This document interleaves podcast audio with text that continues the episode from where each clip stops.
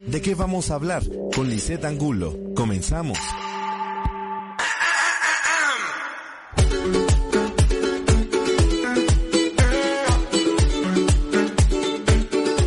Muy buenas tardes amigos de Estrategia Intelectual. Bueno, mi nombre es Lisette Angulo y estamos en su programa de qué vamos a hablar. Y bueno, el tema de hoy es em, el miedo y tenemos a un gran este invitado, él es psicólogo clínico, eh, él se llama Juárez Tobar. Muy buenas tardes, este ya es un gusto volverlo a tener por aquí. ¿Cómo está? El gusto es mío, Lisset, muchas gracias. Cuénteles un poquito para los que no han visto el otro programa que hice con usted, eh, ¿quién es Juan Alberto Tobar? Bueno, Alberto, Alberto. Alberto Juárez Tobar. Pues soy eh, psicoterapeuta sistémico o familiar. Eh, atiendo parejas, familias. También este, eh, atiendo trastornos como PDM, trastorno depresivo mayor, trastorno de ansiedad generalizada, ataques de ansiedad, incluso fobia. Y, en fin, el campo de acción para un psicoterapeuta es muy vasto.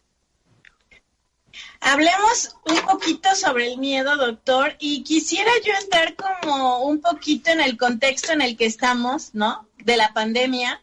Eh, llevamos, ya vamos a hacer en marzo un año que se declaró la pandemia. El mundo de algún modo cambió de repente porque tal pareciera que, que, que, bueno, creo que nunca lo habíamos vivido, que nos encerraran de repente a todo el mundo, ¿no? La economía, o sea, todo el, todo el factor contexto pandemia eh, y, todas las consecuencias que ha traído sobre eso, ¿no? Ubiquemos esa realidad de pandemia y empecemos de ahí eh, eh, sobre el tema que es del miedo a la ira.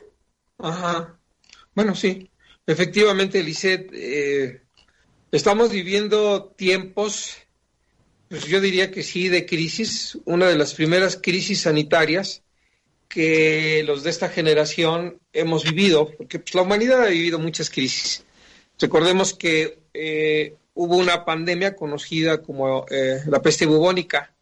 La población era muy, muy, muy poca en, en, el mundo y la peste bubónica, que creo que se originó en Asia, tardó años en llegar al continente europeo. Eh, en, en, en este caso, la pandemia actual tiene eh, situaciones muy distintas, características muy distintas al mundo de aquella época. Para empezar, somos una aldea global. Eh, uh -huh. eh, estamos, lo que ocurre, por ejemplo, en el punto más lejano del planeta, podemos saberlo casi al instante. Y con esa velocidad, todo se, se, transmite, todo llega, por muy lejano que, esté el rincón donde se origina, nos llega casi de inmediato y tal es el caso de esta pandemia del COVID-19, que en cuestión de semanas llegó a nuestro país. Somos un, un, un mundo muy interconectado, con una relación muy estrecha, eh, debido precisamente a, a, a, la apertura de las, de, las, de las fronteras, que no hace mucho no existía. Eh, México no tenía, por ejemplo, este, relaciones diplomáticas con China y eso, no sé, a, creo que fue en el sexenio de Echeverría que se abrieron las relaciones diplomáticas, pero en ese entonces no había. Y con esa velocidad pues, se propagó este, el virus.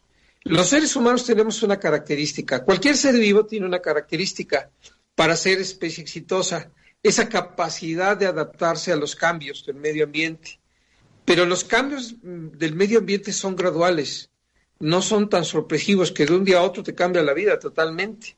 Y en ese sentido eh, empiezan a aparecer, comienzan a aparecer dificultades para adaptarse, como es el caso nuestro. Hasta la fecha hay mucha gente que ya ahora en diciembre, ¿cuántos meses? Ocho meses de la pandemia aproximadamente, se ha adaptado muy bien, de una manera correcta, científicamente informada, con las medidas este, sanitarias correctas, usando cubreboca, lavándose las manos, aceptando que efectivamente hay un virus. Esas hay muchas personas que ya se adaptaron y están haciendo su vida de manera adecuada, pero hay una gran, gran, gran cantidad de seres humanos que no se han adaptado. y que siguen padeciendo.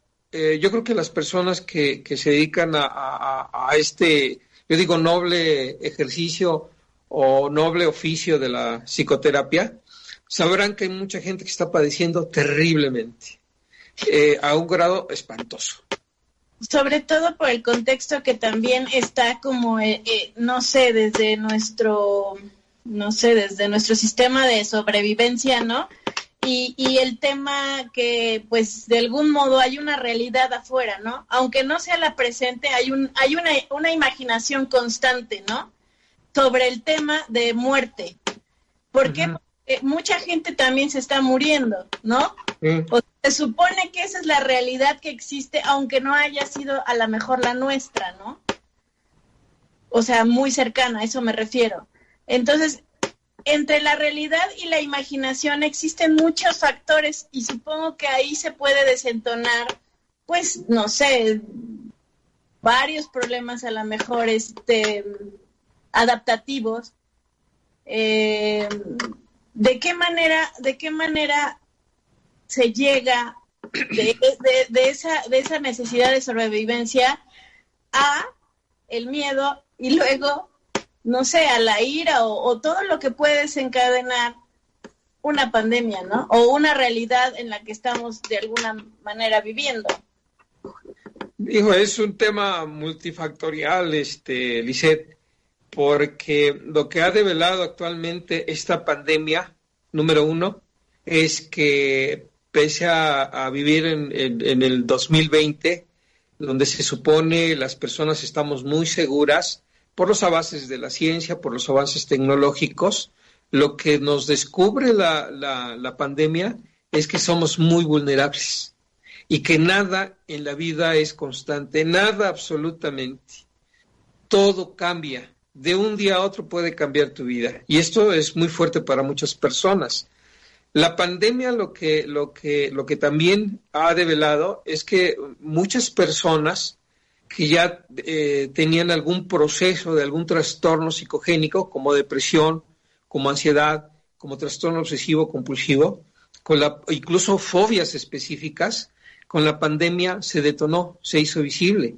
En la actualidad hay muchas personas que están sufriendo eh, trastorno mixto, trastorno depresivo mayor, trastorno de ansiedad. Hay muchas personas que están sufriendo este trastorno obsesivo compulsivo y que antes no, no, no mostraban, no manifestaban ninguna conducta, no había ningún síntoma de, que eh, eran susceptibles de generar un trastorno como el obsesivo compulsivo. Y la pandemia lo detonó. Lo que te quiero decir es lo siguiente. Eh, eh, el ser vivo, el mamífero humano, eh, tiene dos grandes emociones básicas. Todas las que tienen que ver con el amor, el placer, la satisfacción, el equilibrio, etcétera, etcétera, que es un grupo de emociones, pongámoslo quizás del lado izquierdo, no importa el lugar donde esté, y otro grupo de emociones que están hacia el enojo, también con una gama este, muy importante de matices en cuanto al enojo, porque el enojo puede ser desde una simple molestia hasta la ira, o hasta la rabia. Esas son las, las dos grandes emociones. Y lo que debemos tener en cuenta es que todo trastorno, TDM, TAG, todos los trastornos que existen, trastornos psicogénicos, tienen como base el miedo. Todos, cualquiera. La ansiedad, la depresión, la fobia, este, los ataques de pánico, cualquier trastorno o cualquier síndrome tiene como base el miedo. Solo que el miedo es enmascarado por el enojo.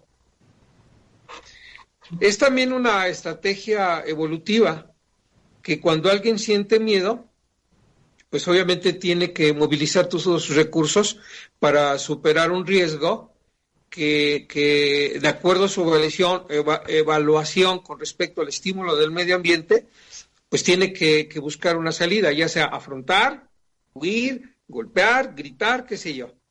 Imaginemos, por ejemplo, que vivimos, no sé cuándo apareció la humanidad, pero que vivimos en el Pleistoceno. No sé. Y de pronto, pues ahí tenemos predadores que pueden este, eh, atacar directamente al, ser humano, porque, pues porque, eh, ¿cómo se le llama? Pues este, es su presa de casa. Si un ser humano se enfrenta a un predador que se lo va a tragar, la consecuencia es que va a perder la vida. Entonces aparece el miedo y el miedo tiene que generar otro tipo de emoción que tiene que estar muy relacionado con la molestia, con la rabia, con la ira. Es decir, el, miedo, que es este, es algo eh, cierto, cierta tensión interna, tiene que provocar la molestia, el enojo, la rabia, la ira, para que movilice el sujeto sus recursos, porque enfrente de sí, enfrente de él, hay un predador, hay un animal que se lo va a tragar y es un miedo muy real. entonces, pues, pues, este, si es muy fuerte este, el, estímulo, porque este, es un animal que te va a tragar, pues entonces tienes que ponerte así rabioso, ya sea para correr en friega o para este, eh, afrontar el peligro y darle con todo lo que tengas. El punto, y tú lo dijiste muy bien, mucho de ese miedo en la actualidad es subjetivo. No hay, sí, claro que el COVID es, es, no es subjetivo, es muy real, pero hay una línea divisoria donde el miedo ya es irracional, es sumamente subjetivo. Y es allí donde empezamos a tener problemas. El cubreboca sí sirve, sí funciona, pero en la actualidad muchas personas son escépticas. Las medidas de sanitización, lavarse las manos, este, tener todo limpio, desinfectado, etcétera, etcétera, claro que tiene que funcionar. Pero mucha gente cree que no. ¿Por qué? Porque eh, eh, su miedo es subjetivo, no está de frente a la realidad. Por loco que parezca, así es. Hay personas que desde que empezó la pandemia no asoman en la nariz, no salen de sus casas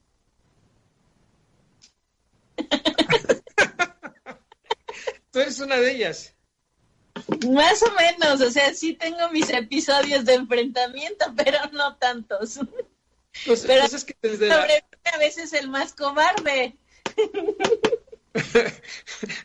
Es que desde la, bueno, desde la secundaria nos enseñan que, vas a estar bien si te lavas las manos, si lavas frutas y verduras, si desinfectas esto, si desinfectas aquello si tienes medidas sanitarias correctas. Si era obsesiva en el tema de limpieza, creo que, como bien dices, de algún modo se detona un poquito más ese factor porque está, aunque no, o sea, es algo que está presente. O sea, las estadísticas son a lo mejor bajas, eh, no sé, hay más estadísticas de muerte en otras cosas, pero finalmente hay un, un bombardeo por todos lados, por todos lados, en donde le prendes. Hay una realidad virtual de muertes, o sea, no, no, lo, no, los, no las he visto, pero hay una realidad virtual de que existe y es muy grave. Entonces, en ese, en ese sentido, ¿no?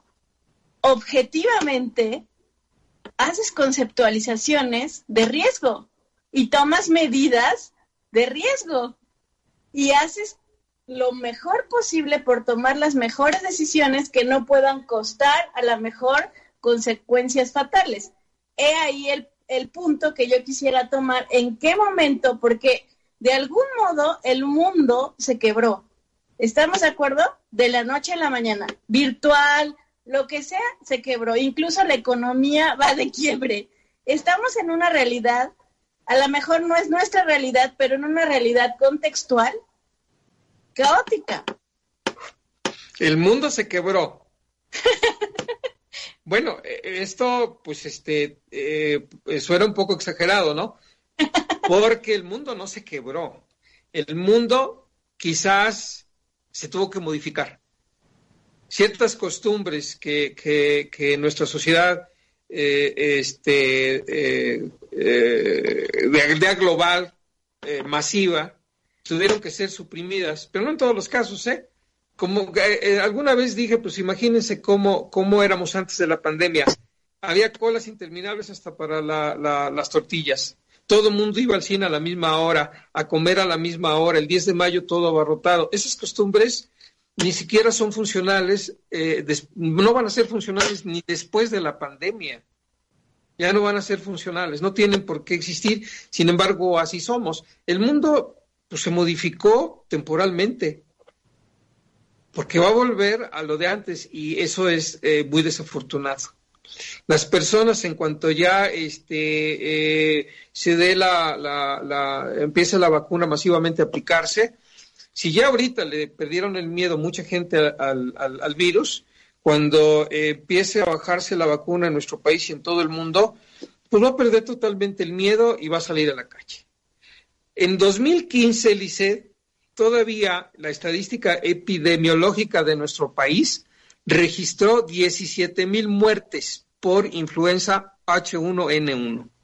Y si te vas a los datos epidemiológicos de ese año, te vas a dar cuenta que, que en el 2015 murieron, murió, falleció muchísimo más gente, muchísimo más personas por, por enfermedades crónico-degenerativas que no tienen que ver nada con, con, con COVID.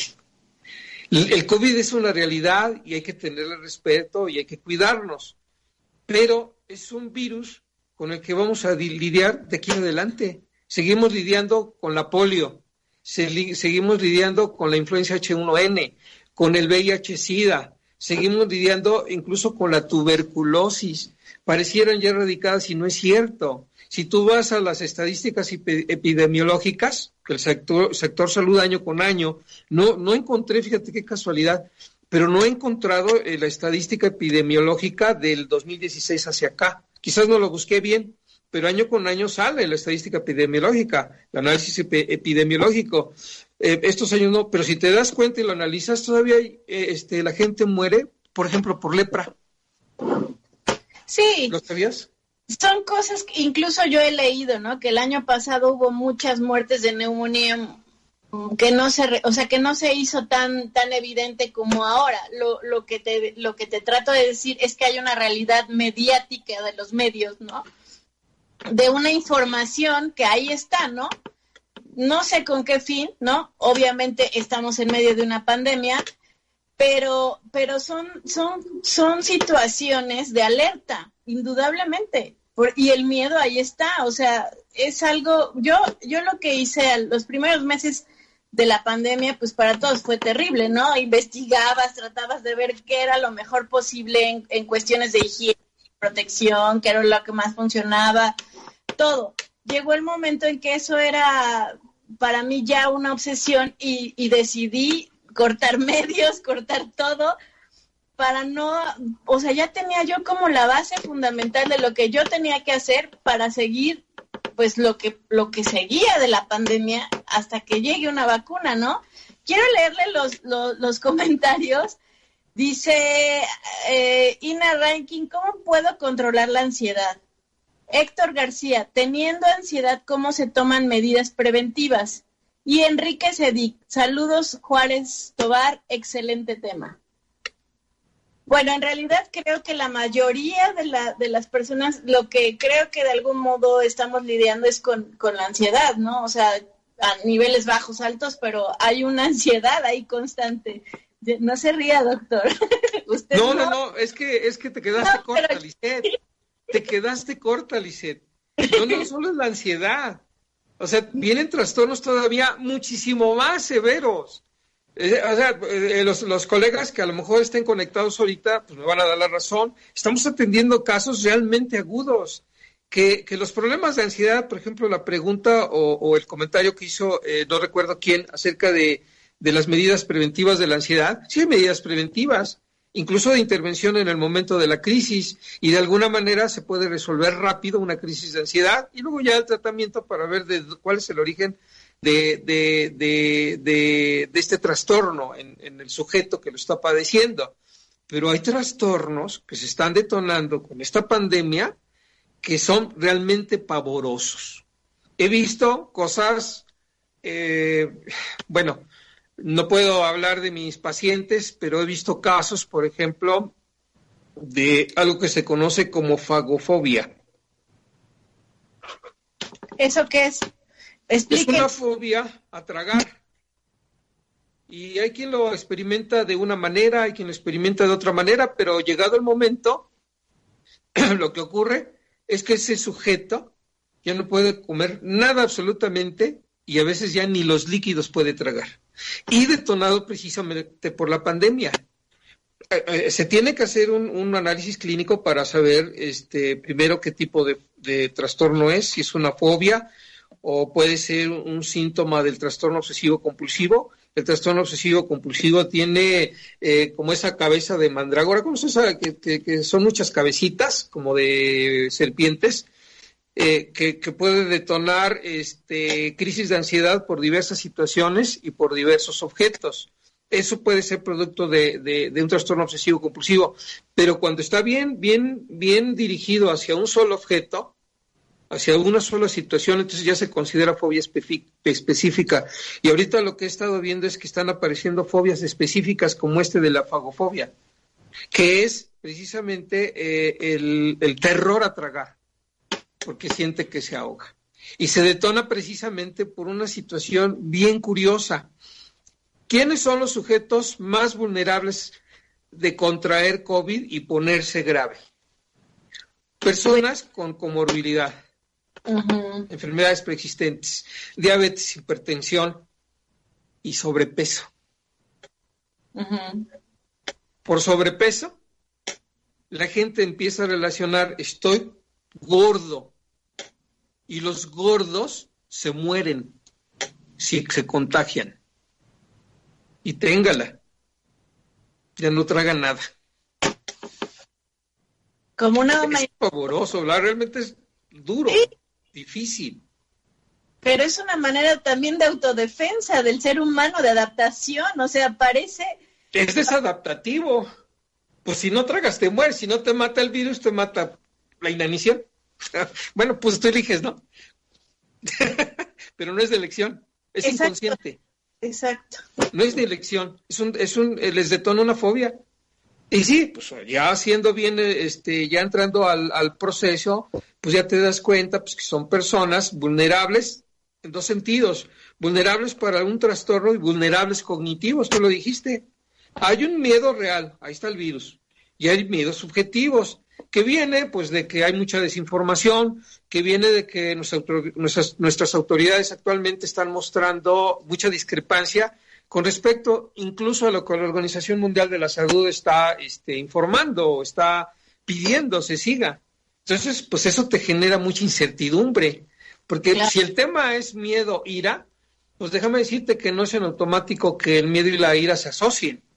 Tiene que haber incertidumbre, tiene que haber confusión, tiene que haber impotencia y sobre todo, pues el estímulo, que puede ser muy realista, puede ser muy subjetivo y eso es de acuerdo a la evaluación primaria. Fíjate, de acuerdo a la evaluación primaria del sujeto, el sujeto puede decidir que algo que está recibiendo del medio ambiente le puede quitar la vida o le puede afectar intereses vitales la economía. puede dañar de alguna manera. Claro. ¿De acuerdo? Y en la segunda evaluación, porque hay siempre una segunda evaluación, y esto es mucho del tema de las ciencias cognitivas, en la segunda evaluación decide que él no tiene nada, ningún, ningún este, ninguna capacidad, no tiene ninguna herramienta interna para lidiar con ese riesgo. Y entonces, pues eso es un caldo de cultivo precisamente para incertidumbre, confusión, impotencia, miedo e ira. De ahí, están relacionados. De ahí quiero, hay más preguntas del, del público. Dice, ¿cómo puedo distinguir entre un miedo normal y una fobia? hay mucho sobre la realidad y la no realidad. La imaginación te puede llevar a, problemas mentales, ¿no? Hay otro, dice, hay muchos casos de fagofobia fagofobia y la gente no sabe reconocerlos, creen que es fisiológico. Y también dice Ina Raikin, también la agresividad, la gente en las calles se pone muy, muy agresiva. Bueno, son yo sinceramente lo he visto, o sea, tú, de hecho, lo, lo ves cuando tú sales, no sé, en mi caso, yo te voy a explicar un poco lo que siento, la sensibilidad es un poco más, más fuerte, ¿no? Obviamente pides distancia por todos lados, tus uno y metro medios por todos lados lo quieres, ¿no? Y hay, lugares donde es incongruente porque tienes metro y medio de aquí, pero metro y medio de aquí no lo tienes, entonces no entiendo sus, sus lógicas, ¿verdad? Entonces, eh, la sensibilidad, el, el, el, el, miedo constante de estarte cuidando que no toques, que no te toques la cara, que vayas bien, que, que o sea, tus, tus sentidos se agudizan. Échale todo el contexto que, que hay, todo económico, incertidumbre, bien dicho, o sea, todo, pues sí, obviamente la gente está violenta. Yo lo veo, o sea, por todos lados te mienta la madre no, ni, hasta yo, que soy demasiado pasiva en muchas cosas, volteo y digo, respéteme una y media de, distancia, o sea, todas esas cosas que, que, que de algún modo, si me cae bien, si me toca alguien que no está igual que yo, puedes detonar muchas cosas más, ¿no?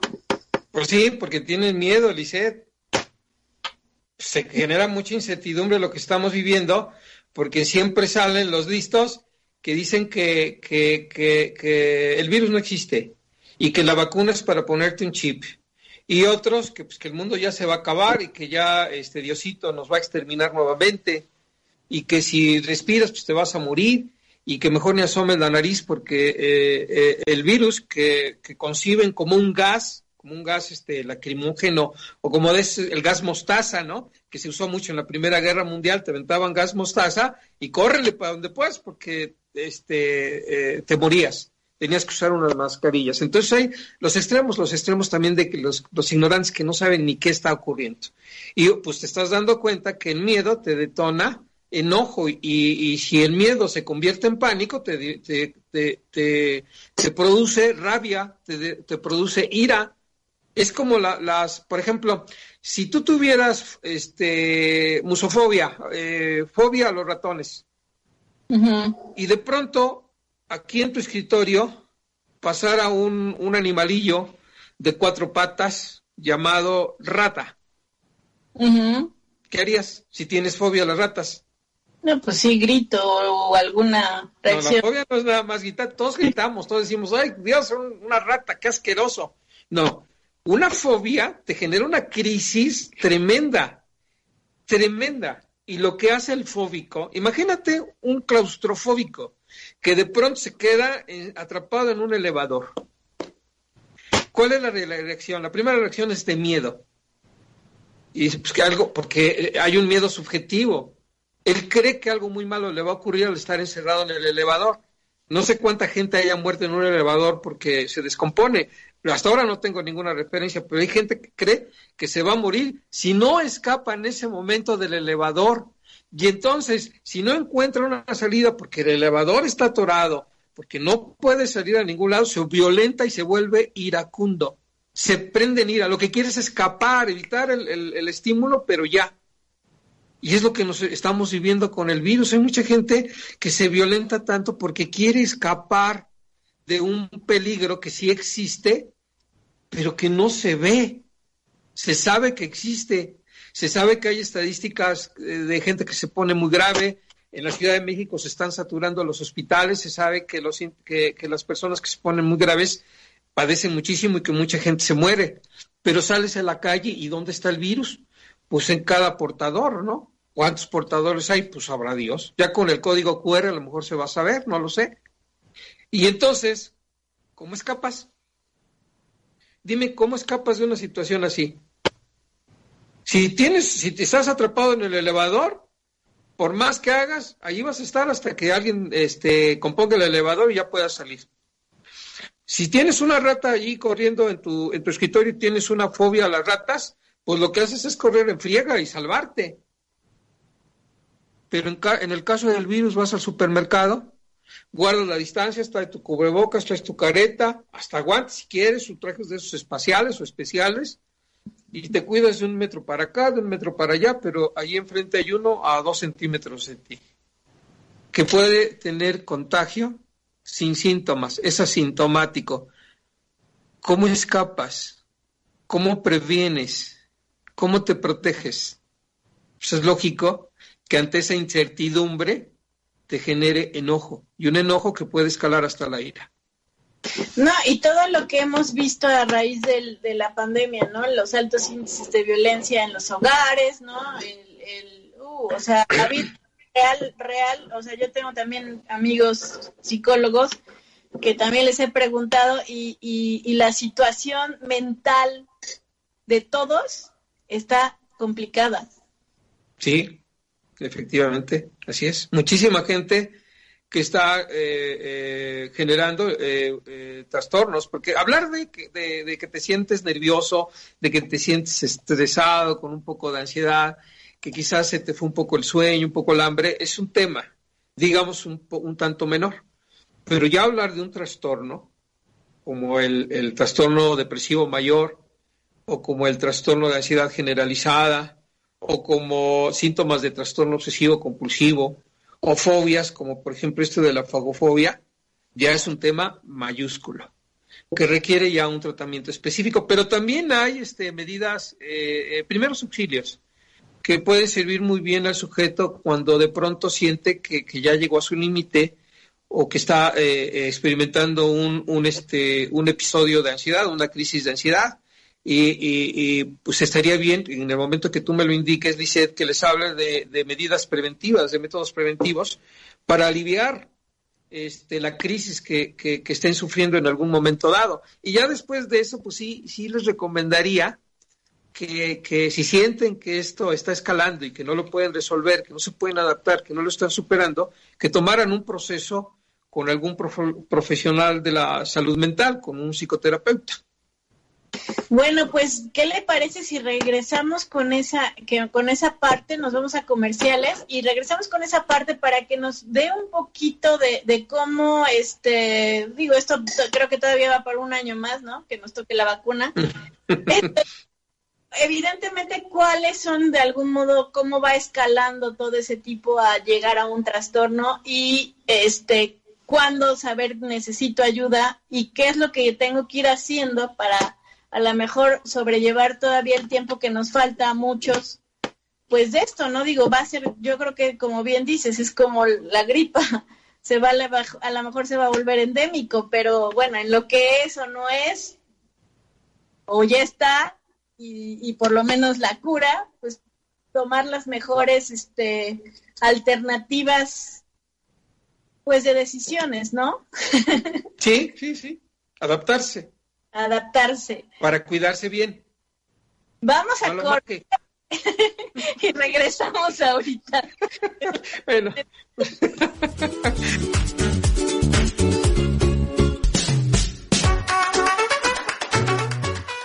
Bueno amigos, estamos de regreso aquí con el doctor Alberto Juárez Tobar.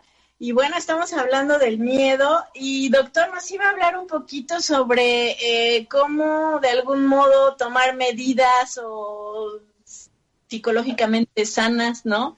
Tomar las mejores decisiones, este, qué estrategias podemos tomar, ¿no? Eh, esto estamos hablando de la gente que tiene que o que ha vivido de algún modo lo que platicábamos en el, en el, en el corte, es que de algún modo el aislamiento también tiene consecuencias, ¿no? Hay gente que, pues por el trabajo, lo que sea, está haciendo trabajo en casa.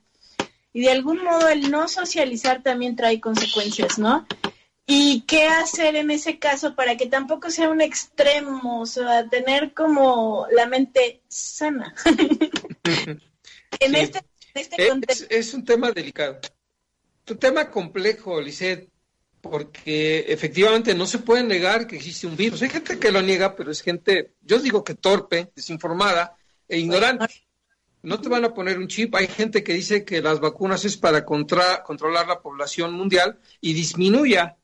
Y pues no hay lógica capitalista, no hay lógica en la sociedad industrial, porque precisamente la sociedad industrial vive de la masificación. Entonces rompe con, con todo parámetro. ¿Para qué te quieren poner un chip si tienes Televisa? ¿Para qué te quieren poner un chip si la publicidad entra a tu cerebro, pero de manera directa? Necesitan ponerte un chip para responder a, los medios masivos de comunicación, a la sociedad de consumo. Eso es falso. Utilizas una lógica mínima y es falso. No se sustenta. Y efectivamente, lo que provoca, puede provocar un trastorno psicogénico, un trastorno psicológico, es, por un lado, el aislamiento que mucha gente se ha autoimpuesto. Aislamiento. Sí, hay que evitar eh, eh, las concentraciones masivas, No hay que estar en lugares eh, cerrados con mucha gente. Hay que evitar las fiestas, los antros. Hay que tener las medidas sanitarias necesarias, posibles, no imposibles, porque hay gente que se impone eh, medidas sanitarias imposibles de llevar a cabo. Eso no se puede. Tiene que ser lavado de manos, cubreboca, si puedes también la careta, sanitizar, guardar la distancia, no hacer reuniones masivas, etcétera, etcétera. Eso ya te va a funcionar muy bien. Pero sí es importante que no te aísles totalmente. Es importante que, si tienes la, posibilidad de ir a un lugar, eh, un parque o, una calle donde eh, estás seguro de que no va a haber una concentración masiva, pues ah, date una vuelta. Tienes que, que hacer más o menos tu vida normal no confinada, porque ahora en el, con el home office hasta enchones este, eh, eh, atienden su trabajo, sí, eso es todo. Pero ya he, tenido casos en donde eh, enchones, en boxer, están ahí trabajando, ¿no? Y después de repente el, jefe dice, a ver, este, conéctate, canijo, quiero verte. Y pues el otro corre, ¿no? Para vestirse porque está hay gente que, que, que, cambió totalmente sus hábitos, los hábitos normales, no, hay que seguir con los hábitos. Hay que levantarse a la misma hora, lavarse, bañarse, desayunar y ponerse de frente al monitor para hacer home office. Tienes que conservar más o menos esa normalidad, pero ahora dentro de tu casa, no te puedes aislar. Está la película de Tom Hanks, El náufrago. Si la recuerdan, ese, ese, ese amigo que naufragó este, en una isla desierta, estaba enloqueciendo hasta que yo, llegó Wilson, el, el balón, y ya hizo un personaje de Wilson y entonces pudo platicar con él. Y eso eh, fue una, una, una medida preventiva, este, pues quizás no de locura, pero sí de trastornos mayores como este trastorno de ansiedad. No sé si te lleva a la locura, no está muy documentado si el aislamiento provoca locura, demencia, no lo sé, pero sí provoca grandes problemas. Esa es una. Hay que, hay que, hay que, no hay que aislarse al 100% como sea, con mucho cuidado, sin, sin generar aglomeraciones, sin ir a la Basílica de Guadalupe, que van millones, o ir a los tianguis donde estás cachete con cachete, eso no. Tienes que, que salir de tu confinamiento gradualmente. La otra, hay miedo de contagio, sí. La evitación, por la vía que tú quieras, ya sea la negación flagrante, no existe. Eso es evitar o tener medidas eh, eh, de seguridad de higiénica al extremo. Eso también es evitar. Provoca la evitación el trastorno. En las fobias que, que, han sido muy estudiadas, fobias específicas, porque las fobias pues, pertenecen al gran, al gran cuadro clínico de los trastornos de ansiedad, y se subdivide en fobias específicas y hay un chorro de fobias específicas y dentro de los trastornos de ansiedad también está el trastorno obsesivo compulsivo. En la fobia específica lo que genera precisamente la fobia es la evitación. De pronto por X circunstancia tú ves un ratón, una cucaracha, un animal de esos que provoca de manera, no sé, a lo mejor social, este, cierta aversión, lo evitas. Y entonces al evitarlo, estás, puedes estar generando una fobia, puedes estar detonando crisis de ansiedad más adelante, eh, eh, precisamente cuando te expones a ese tipo de estímulo. Entonces, evitar no lleva a nada. tampoco es este, generar ideas, como dicen algunos, ¿no? Este, decreta, no pasa nada todo está bien, yo soy muy feliz. No, tampoco, porque ese es otro tipo de evitación. Si eres infeliz, dices, soy infeliz. Si tienes pánico por el COVID, sí, tengo pánico y soy bien miedoso, pues dilo. Dilo, porque esa es la vía para resolverlo, no evites. ¿Sabe pronta. ¿Sabe a quién he visto más feliz en el mundo mundial? A la gente que cree en Dios y, y la gente que tiene pensamiento mágico. Anda como si nada por la vida. Bueno, es una forma de evitar porque no tienen más, dice. O sea, tú puedes tener mucha fe en Dios y ser una persona religiosa, pero no de espaldas a la realidad. Esa es otra realidad, la de la fe. Y está bonito porque a mis pacientes sí les digo, cuando tienen problemas severos, eh, ¿crees en Dios? Sí. Bueno, pues pídele a Dios que te proteja. Dile, Dios mío, yo estoy en tus manos. Y luego te vienes a terapia y aquí hacemos lo que los humanos sabemos hacer. Y entonces pues ocupan los dos, los, dos, este, los dos temas, el religioso y lo que está científicamente comprobado. Y funciona. Porque no nada más es decirle a Dios, oye, pues estoy en tus manos y pues ya, y salir a buscar el, virus, ¿no? No. Es, eh, eh, para bajar la ansiedad es, Dios mío, si me quieres llevar contigo, pues llévame, no hay bronca. Y después te pones el cubreboca, te lavas las manos y evitas aglomeraciones. Eso es lo científicamente comprobado, ¿de acuerdo? Entonces, hasta ahorita, pues no sé, eh, el, el aislamiento y la evitación es lo que te enferma. Por ejemplo, el insomnio, la vigilia, todo ese tipo de cosas que causa de algún modo la incertidumbre, el miedo. ¿Cómo hacer de algún modo eh, eh, el miedo tu aliado? Y cómo, eh, por ejemplo, todo ese tipo de situaciones, yo por ejemplo tomo yoga, ¿no? Hago yoga, hago ejercicio una hora para una mejor vida dentro de, ¿no? Todo esto pero hay muchas, muchas cosas, ¿no? Que puedes, por ejemplo, la gente que no duerme, baja tu sistema inmune. Y nadie está hablando de algún modo de cómo hacer el miedo tu aliado, ¿no? O sea, cómo, de algún modo, es algo que tenemos en, en, en nosotros para, para beneficio, no para perjudicarnos. Entonces, ¿cómo convertir ese, ese, pues el miedo en tu aliado? Ajá, es que el miedo es tu aliado. O sea, definitivamente son, son la emoción del miedo y la del enojo, pues son emociones aliadas del ser humano, definitivamente. El problema, como te lo decía, es que eh, eh, hay distorsión cognitiva, es decir, los pensamientos que la realidad detona en nuestra mente no son reales, es una percepción nada más. No se trata de escapar de un predador este, que, puede tragarnos enteritos, vivos. Se trata así de un virus que si no tenemos las suficientes medidas sanitarias, pues, pues, nos va a provocar contagio y es muy probable que nos pongamos graves y hasta que perdamos la vida. Eso es cierto. Si tú, eh, eh, por decirlo de esta manera, limpias tu mente de cogniciones desproporcionadas, de distorsión cognitiva, entonces ves la realidad y puedes afrontar la realidad, porque hay dos realidades, la interna y la externa. La externa se ataca con medidas de prevención y la interna con medidas de prevención. Explíquenos eso más, este, un poco, este, doctor. Mucha gente actualmente piensa que el virus anda flotando en el aire y en todos lados. Y entonces no asoma ni la nariz, porque curiosamente cree que su casa es el único lugar protegido porque si anda flotando en el aire como un gas que se aventó por toda la ciudad, pues te puedes meter en el rincón más lejano y mientras respires te vas a morir o te vas a contagiar. Eso es falso. Entonces, en un, en un, en un, este, en un análisis, una reflexión, decir, a ver, ¿hasta dónde lo que digo yo es cierto? Y entonces te puedes dar cuenta que no, que, que hay un gran, hay un gran componente de fantasía, como decía Pícteto. El problema es la forma en que ves el problema. No es el problema en sí, sino como ves el problema lo que te perturba. Claro, me vas a preguntar, ¿y cómo sabemos que estamos sufriendo distorsión cognitiva? Esa es, un, ese es, un, esa es una gran pregunta. ¿Cómo es que la imaginación puede llegar a tanto hasta distorsionar y hacer un, hasta un brote psicótico en, en ti? O sea, provocar de algún modo otra realidad alterna, ¿no? Que no es.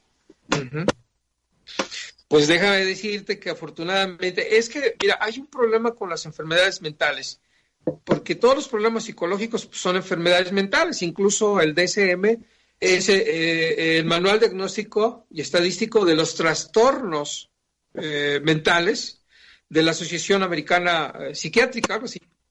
Es un trastorno mental, ¿no? Este, todos los problemas psicológicos este, tienen afortunadamente tratamiento.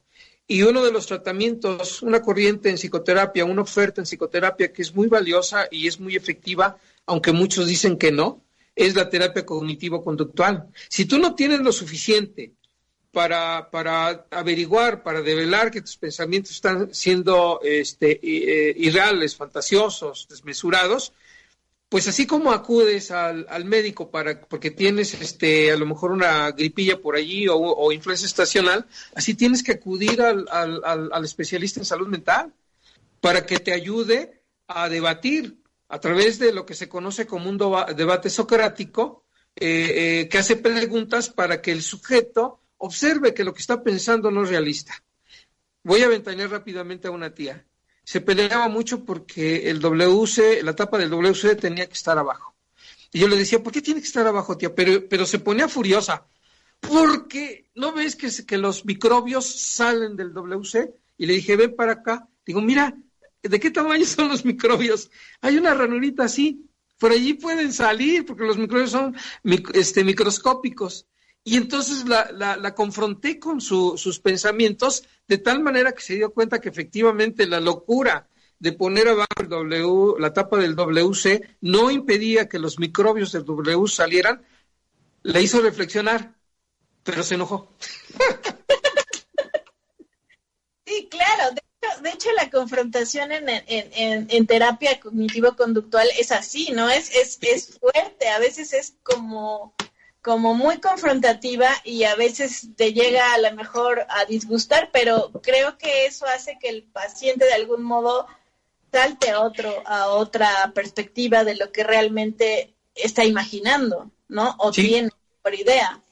Sí, es un eso es este observar, descubrir, revelar que, que tienes vulnerabilidad cognitiva porque tus pensamientos no son realistas. Mucha gente dirá, pero ¿cómo no si se está muriendo cantidad de gente? Sí, sí, sí es cierto, eso es real. Sin embargo, al grado que lo ha llevado muchísima gente, raya, no, no, no estrictamente, pero sí raya en la locura. No es la demencia, pero es una locura lo que están viviendo. Fíjate que yo sí he observado a mucha gente muy sensible, incluso, no sé, yo, yo he leído sobre, sobre también, incluso y ese tipo de cosas que incluso hace que te vuelvas mucho más sensible, ¿no? A percibir otro tipo de, de, sensaciones, ¿no? Eh, por, por a lo mejor dejarlo o tenerlos, en lugar de mejor de ir de, de, principio a una terapia, ¿no? Y evitar todo eso que realmente lo único que está haciendo es suprimir en realidad los síntomas, ¿no? o, o, te está dando otra realidad porque, porque, porque es mejor una terapia, yo insisto. Sí, sí, sí, sí, definitivamente. Lo que pasa es que la gente cree que las enfermedades mentales no existen. Yo atiendo a muchas personas con trastorno depresivo mayor y a los, a los familiares les cuesta un trabajar, entender que es un trastorno y que es una enfermedad. Y, y les dice, échale ganas, ¿por qué estás así? Se enojan y no saben que, hay ya un trastorno también neuroquímico. Cuando ya es TDM, hay un trastorno neuroquímico. Bueno, pues hay gente que ni siquiera acepta que puede haber trastornos neuroquímicos que afecten la conducta y las emociones. Y bueno, Lizeth, no me, no me gustaría que termináramos el programa sin, sin antes decirle a las personas que nos están viendo que hay métodos eh, que, que, sirven como primeros auxilios. Y les voy a recomendar que busquen en Internet relajación autógena, que es una relajación cognitivo-conductual que te ayuda a despejar la mente con, pensamientos distintos a los que te están llevando a las crisis de ansiedad, al insomnio, a la falta de a la falta de a la falta de apetito, a todas estas este, modificaciones eh, conductuales de sueño, etcétera, etcétera, para que tú puedas este, intervenir de forma inmediata cuando sufres una crisis. Eh, se llama relajación autógena y la pueden encontrar en YouTube. Eh, este es relajación autógena de Schultz. Y entonces van a escuchar una voz en off que les va este, guiando y diciendo concéntrate en tus pies y eleva su temperatura. En fin, es todo un proceso para que meta pensamientos distintos y trabaje en el cuerpo. Si tú muscularmente relajas los músculos, le mandas una señal a tu cerebro no nos estamos preparando para huir, ni para atacar, ni para pegar, porque todo está bien. Y ya desde ahí empieza a operar los primeros auxilios. Y si aparte metes en la mente otros pensamientos, entonces vas a, mejorar tu situación anímica y sobre todo si tienes una ansiedad de crisis, la vas a inhibir, la vas a resolver de volada. Esos son los primeros auxilios. Doctor, me gustaría que si alguien quisiera que nos escuchó, que lo escuche en posterior, este, supieran de usted, da terapia, creo que puede dar terapia por, por internet también. Está usted en la Ciudad de México. ¿Nos podría dejar sus datos de, de dónde lo pueden localizar, cómo lo pueden encontrar? Sí, este, al 55 46 16 97 78. Y manejo pues casi creo que todas las plataformas, eh, las estoy manejando. Eh, en esta, en esta, fíjate que esta crisis este, de la pandemia eh, está generando nuevos fenómenos y ahora estoy atendiendo personas de Canadá, Estados Unidos y varios estados de la República, ¿no? O sea, de alguna manera este, ha permitido nuevas formas de, de, expandirse en, en, la profesión, al, al, oficio que yo me dedico y los puedo atender por cualquier plataforma. Zoom, bueno, WhatsApp también es muy bueno. Ahorita estamos usando, no sé qué, Skype, ¿no? Skype, este es Skype, ajá. Y este, contra algunos escépticos que opinaban que no era lo mismo eh, eh, una terapia en línea que una terapia presencial, déjenme decirles que no es cierto. Está funcionando y está funcionando muy bien. Tengo la experiencia, ya la tenía, pero a raíz de la pandemia entonces se multiplicó el número de pacientes que atiendo a través de, de, las plataformas eh, que te permiten estar en línea. Entonces, en línea los puedo atender en donde estén. Pues bueno, ya, ya, ya concluimos, doctor. Espero el próximo año volverlo a tener con otro tema. La verdad es que me la paso muy bien con usted por esto, por estos rumbos. Agradezco de verdad de corazón este que haya tomado la invitación y bueno, este, ya por último, Leticia Moreno dice, excelente y interesante tema, muchísimas gracias. Y bueno, esos son todos los comentarios, este, doctor, y pues esperemos primero Dios vernos el próximo año. Le deseo las mejores felices fiestas que vienen. Ah. Estamos muy cercanos a esas, a esas fechas, eh, que bueno, seguramente serán virtuales, pero muchísimas gracias por todo, doctor, y primero Dios, nos vemos el próximo año. Muchas gracias, Lisette, por invitarme y feliz Navidad y próspero año nuevo. Bendiciones, este doctor, muchísimas gracias. A todos los intelectual, a todos los que nos vieron, mi nombre es Lisette Angulo, estuvimos con Alberto Juárez Tobar y les agradezco mucho el tiempo y que cada jueves esté con nosotros. Gracias a Juan Carlos que está por allá atrás y a David. Y bueno, nos vemos pronto el próximo jueves. Dios los bendiga. Muchas gracias. Bendiciones, doctor. Gracias.